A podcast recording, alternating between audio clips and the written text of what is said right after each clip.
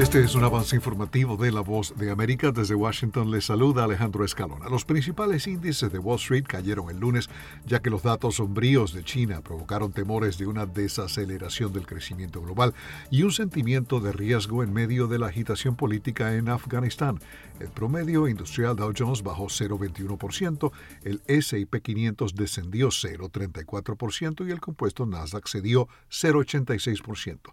Microsoft, Apple, Alphabet, propietario de Google y Amazon cayeron entre 0,2 y 1,7%. Tesla cayó 4,7% después de que los reguladores de seguridad automotriz de Estados Unidos abrieran una investigación sobre el sistema de asistencia al conductor del fabricante de automóviles eléctricos debido a una serie de incidentes. Esta semana, empresas como Target, Walmart, Home Depot, Nvidia y Macy's presentarán sus respectivos informes de ganancias. Están escuchando Noticias de la Voz de América. El Departamento de Agricultura de Estados Unidos anunció el lunes los estándares de nutrición revisados que aumentarán drásticamente los beneficios promedio de cupones para alimentos. Según expertos, se trataría del mayor aumento de beneficios permanentes en la historia del programa del gobierno para que estadounidenses de bajos recursos tengan mayor acceso a la adquisición de comida. La revisión daría como resultado un aumento de los beneficios promedio de más del 25%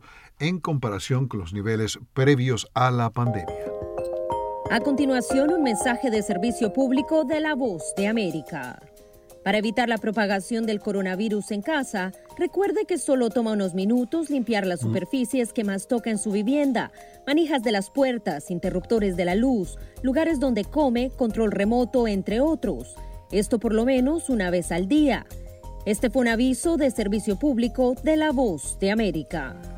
El fundador de SpaceX, Elon Musk, dijo que partes esenciales del cohete Starship deberían estar listas en las próximas semanas, lo que llevaría al multimillonario un paso más hacia su objetivo de realizar viajes orbitales y posteriormente viajes interplanetarios.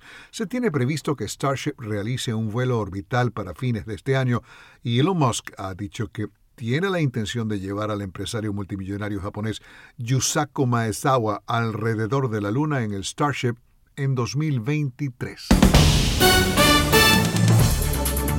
Fue un avance informativo de La Voz de América.